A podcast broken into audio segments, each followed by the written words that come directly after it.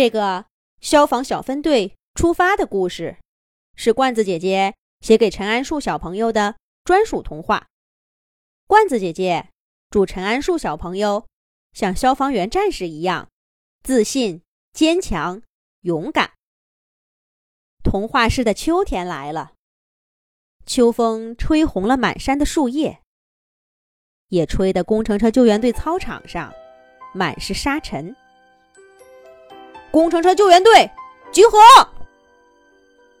卡车队长卡卡的声音在操场上响起，伴随着队员们被烟尘呛的咳嗽声、喷嚏声。卡车队长卡卡开始布置任务了。阿去！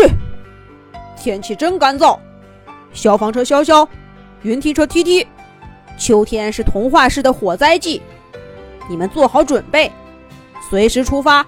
救人救火，保证完成任务。卡车队长，消防车潇潇拍着胸脯说道。卡车队长点点头，继续说道：“其他队员随时准备支援消防小分队。”是队长，是队长。吊车吊吊，铲车铲铲，救护车救救，警车警警。等一众队员伴随着喷嚏声回答道：“卡车队长刚刚给队员们开完会，警报声就在工程车救援队总部基地响起。警报！警报！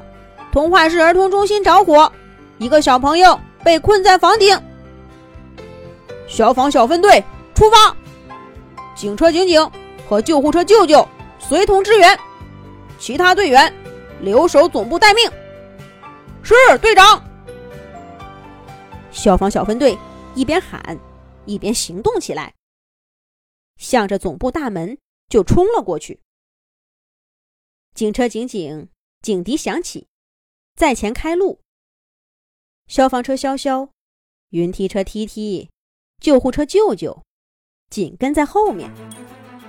一路上，车辆纷纷给消防小分队避让。他们很快就开到了火光冲天的童话市儿童中心。三层高的儿童中心都冒着火光，一个小女孩站在屋顶，焦急地等待救援。消防车潇潇迅速找到消火栓，用水带连接好。巨大的水柱从车头的水枪喷出，冲向小女孩在的楼面。把冲出窗口的火苗给压了回去。云梯车 T T 趁这个机会，用云梯载着小女孩的爸爸伸到屋顶，把小女孩给接了下来。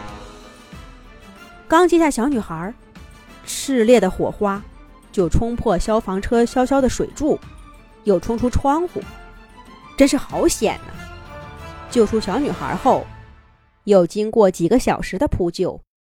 大火终于被扑灭了，还好没有人员伤亡。消防车潇潇，童话市西山发生山火，请立即前往。这里的救援刚结束，通讯频道里就传来卡车队长卡卡的新命令：消防车潇潇用水袋通过消防栓储满水罐，立刻向西山出发。云梯车 T T，救护车舅舅。警车警警离队回工程车救援队总部，还没有开到西山，就远远的看见火光冲天，浓烟四起。消防车潇潇和前来支援的铲车铲铲、吊车吊吊、推土机推推、抢险无人机小飞汇合以后，看到火势凶猛，再次呼叫起支援，呼叫卡车队长，呼叫卡车队长。西山火势太大，并且运水不便，需要灭火大飞机和灭火直升机的支援。抢险无人机小飞可以给他们提供灭火坐标，我来现场指挥。已请求灭火大飞机和灭火直升机支援，请稍后。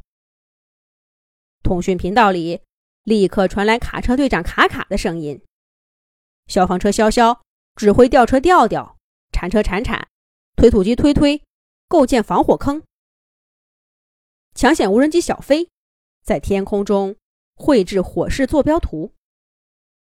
几分钟后，天空中传来大飞机的轰鸣声，一架大肚子飞机按着消防车潇潇指定的坐标，向着火场俯冲而去。